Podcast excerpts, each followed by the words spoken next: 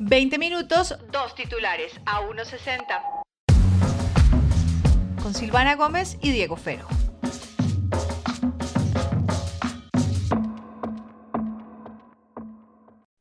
Muy bien, Silvana Gómez, oyentes eh, de A160, bienvenidos a este su programa en este, mm, en, este martes pospuente, este martes de Guayao, diría yo.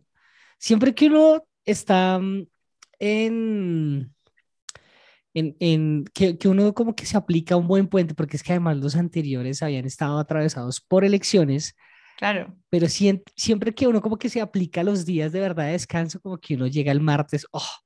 ¡Qué guayado tan bravo! Y así uno no haya tomado, sino que llega uno, ¿cómo, ¿cómo está de pedaleado este martes, no? Pero te tengo una buena noticia. El siguiente fin de semana también es puente. ¿Qué es esta vagancia, Olea? la, gente, la gente de las oficinas, o sea, como que yo hablo aquí, Alejandro en algún momento de la vida se burlaba de un amigo porque el amigo le decía, ah, es puente, no, qué mierda. Porque va como así, es una semana lo máximo, vamos a descansar. Este man ya esta semana me dijo, no, no puedo tener otro puente más, porque si las semanas son corticas, pues tengo trabajo acumulado, básicamente. Claro, sí. Y para allá vamos, Silva, porque pues yo no sé si usted ha visto las noticias de cómo Europa viene haciendo planes piloto en diferentes ciudades o, regiones de, de, por ejemplo, en España sé que se ha aprobado algo. Ah, de los cuatro días. Y en el Reino Unido también, de los cuatro días laborales. Pero a mí me parece que eh, cambiaría la vuelta porque la diferencia del puente es que te toca rendir obligado lo de cinco días en cuatro. Si tú ya empiezas a tener cuatro días laborales, sí o sí, pues empiezas a, al principio debe ser terrible, obviamente, pero ya después tú te empiezas va a ser muy bueno para va a ser muy bueno para Agustín va a ser muy bueno cuando Agustín ya lo pueda ver implementado y regulado si se quiere porque eso pues eso es como eso es como implementar, o sea, chévere que se empiecen a hacer esas propuestas porque desde hace rato se venía hablando del tema, creo que Israel también por ahí habla. En Japón también lo han hecho y de buenos resultados. y yo creo que la gente, por poder descansar unos días más, como que prefiere ese salario emocional de, bueno, tengo más tiempo para descansar y, y me rompo, si se quiere, como dice uno popularmente, haciendo eso. Entonces, eh, yo no bueno, una que, vez... que, en la mayoría, o sea, si ya se vuelve una regla, yo siento que uno no se rompe, es de organizar el tiempo y que uno se acostumbra a que la semana no es de cinco, sino de cuatro. Sí. Entonces, pues... Pero mire, si eso, si eso se, si se cumpliera con el, con el teletrabajo, parce. Ahí la cagada sería si hay puentes. Sabemos en Colombia, que se trabaja más. El día de descanso es el viernes, entonces tu, tu semana ya es de tres días. Ahí sí la caga. ¿Sabe qué es lo que sí creo? Que se acabarían los festivos. Es decir, no habría más festivos. No es que digamos, no, ahora los festivos son los martes y vamos a tener semanas de tres días. No, no, seamos tan conchos. Yo creo que... Acá primero, acá en Colombia te voy a decir algo.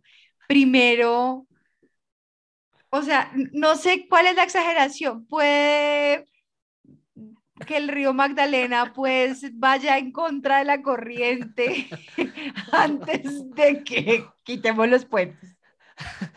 Cuando además en la constitución dice que es un país, eh, ¿cómo es que es la palabra? Vamos a ver. sí, no, en ese país ante todo se vive sabroso. Bueno, no. no. no, no, pero lo que digo es, se supone, se supone, la constitución, pues no se supone, no, es real, la constitución ya no está basada en la religión, sino que acá hay libre. Sí, este es un estado laico. Es un estado laico, sería la palabra la que estaba usando, pero que viva San Pedro, que viva San Juan. sí, usted siempre dice eso en su Twitter, ¿no? Que, que somos muy descarados, ¿no? Como que soy laico, pero bienvenidos los festivos. Así que la gente mega atea. Yo he visto gente atea diciendo yo soy atea, pero, que viva la qué rica esa alcahuetería. Claro. Sí, es una alcahuetería muy brava, pero qué delicia.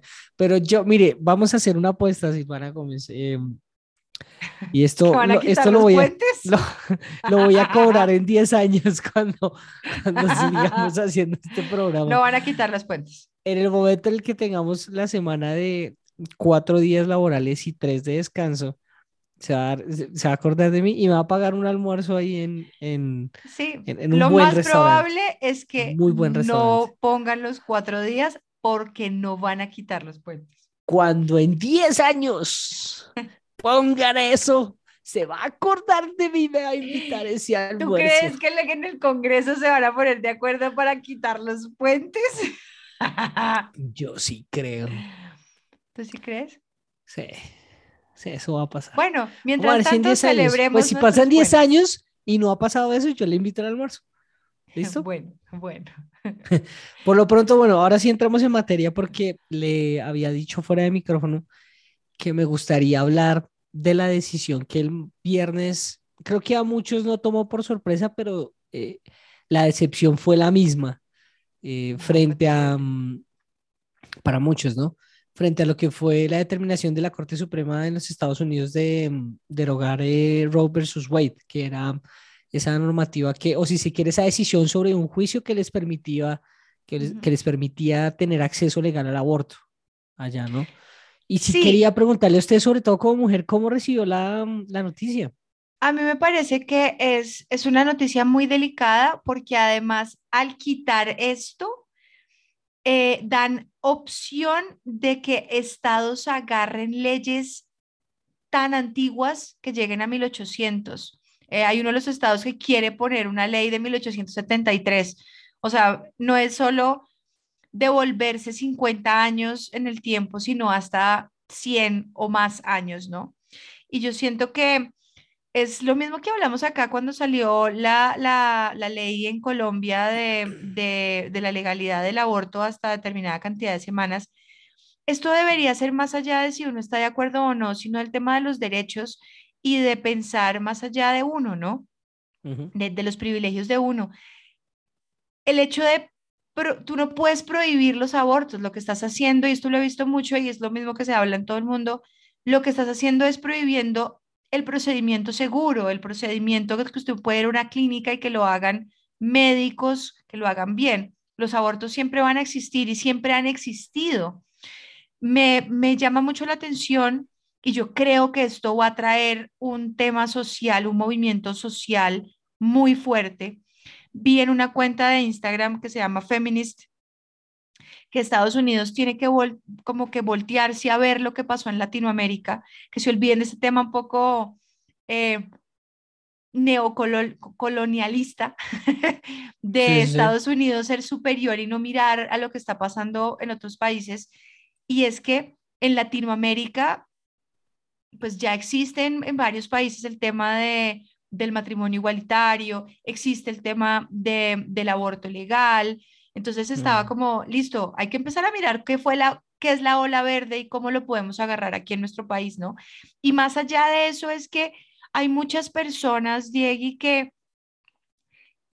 no van a poder tener acceso a estos procedimientos, van a tener que ir a hacérselos en garajes, en clínicas no autorizadas.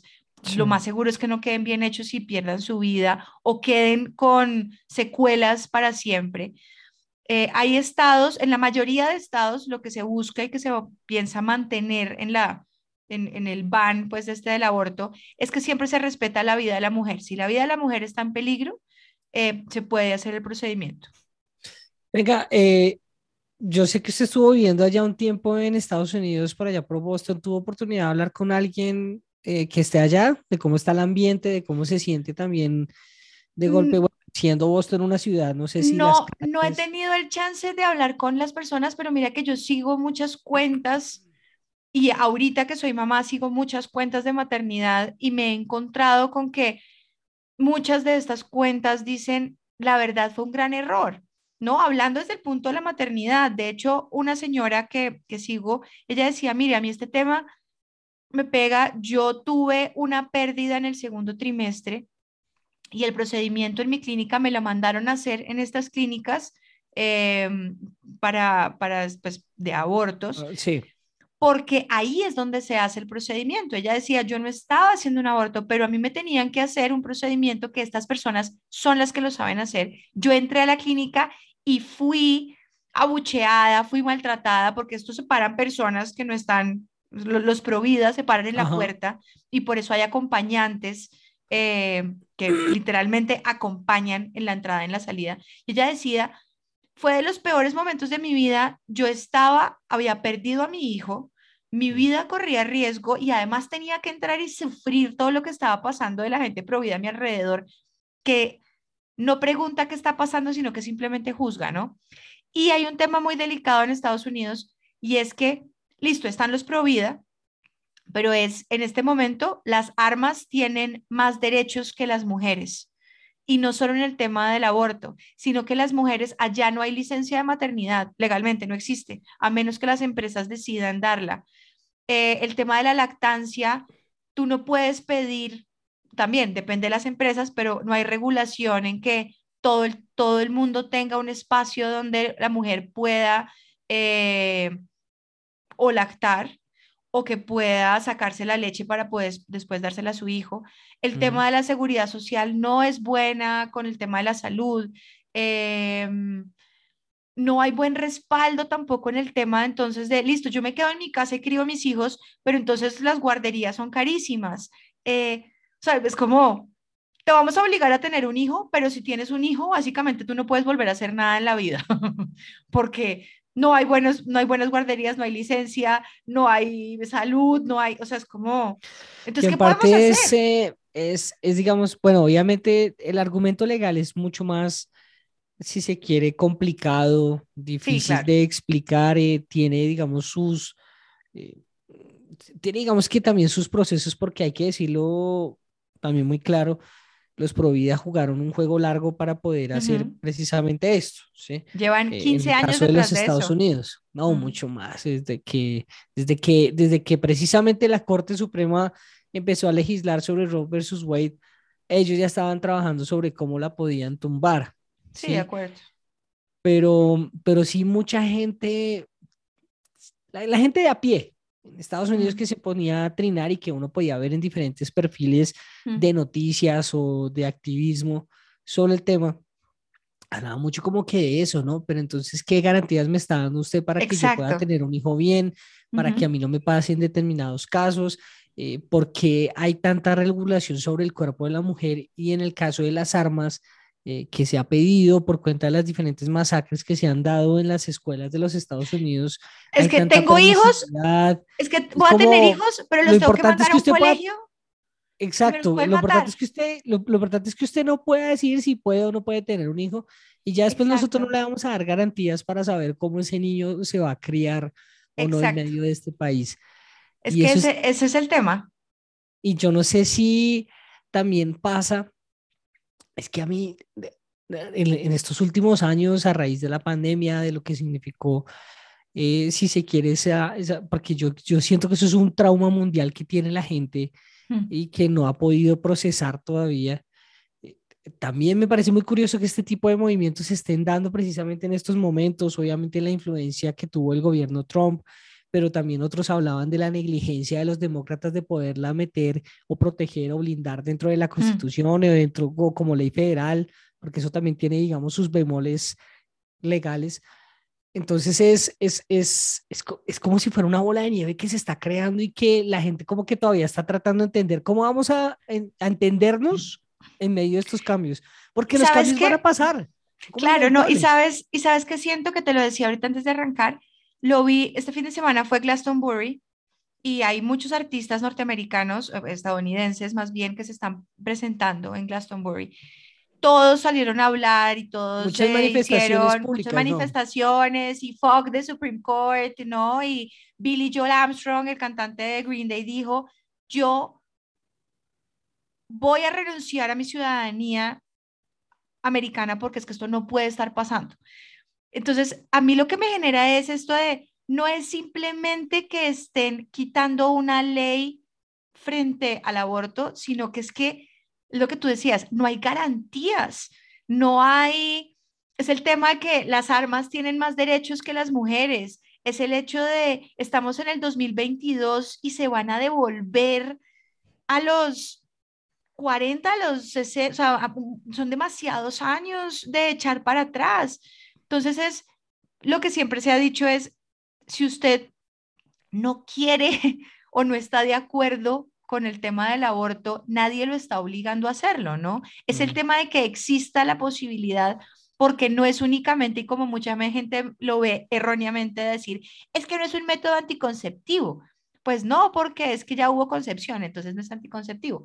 Y hay muchas cosas ahí detrás, ¿no? Entonces, hoy vi a la gobernadora de un estado diciendo que no confiaba en las mujeres y en cómo era su sexualidad, y entonces que si el hombre eyaculaba dentro de la mujer, ella le estaba dando permiso, pero podía controlar la cantidad de semen, o sea, era como una cosa que es como, señora es gobernadora y no sabe de educación sexual, o sea, no sabe nada.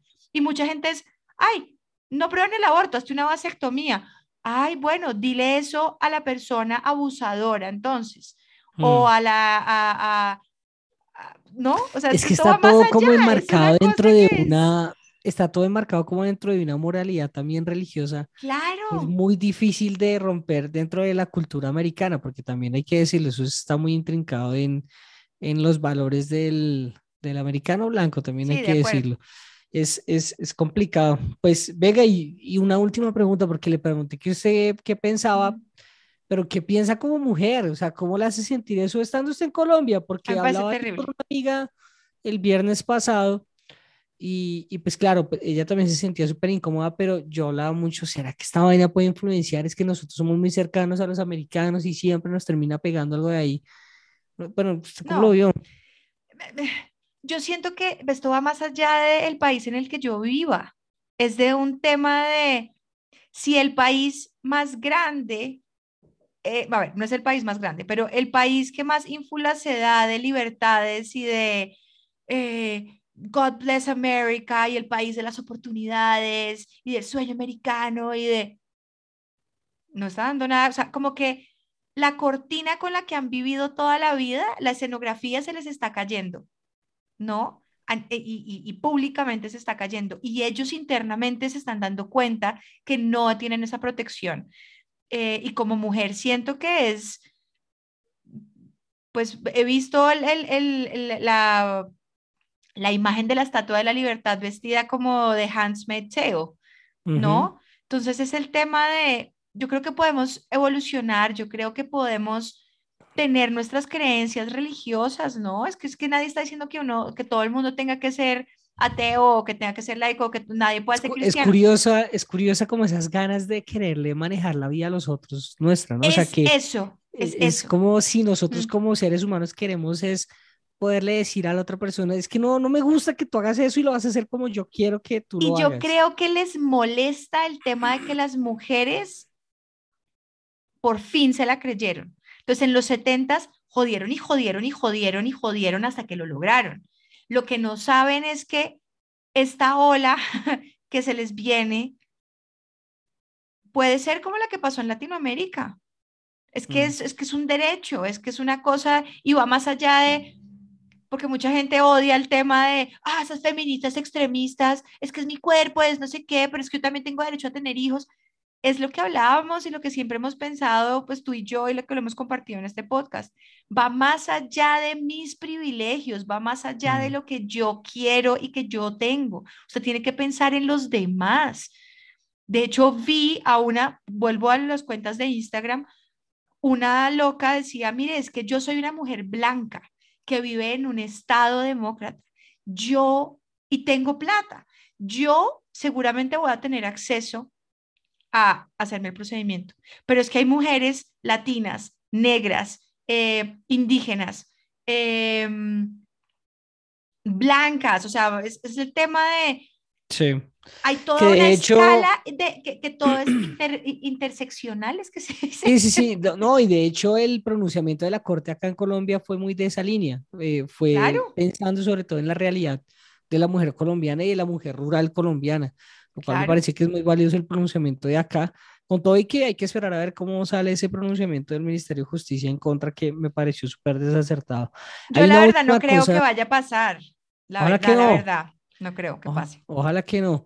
Eh, Había una última cosa que sí quería eh, preguntarle y dejar ahí, para, sobre todo para las oyentes de, del, del podcast. Jessica Chastain decía eh, o publicaba un video y una intervención que hizo ella sobre el tema en redes.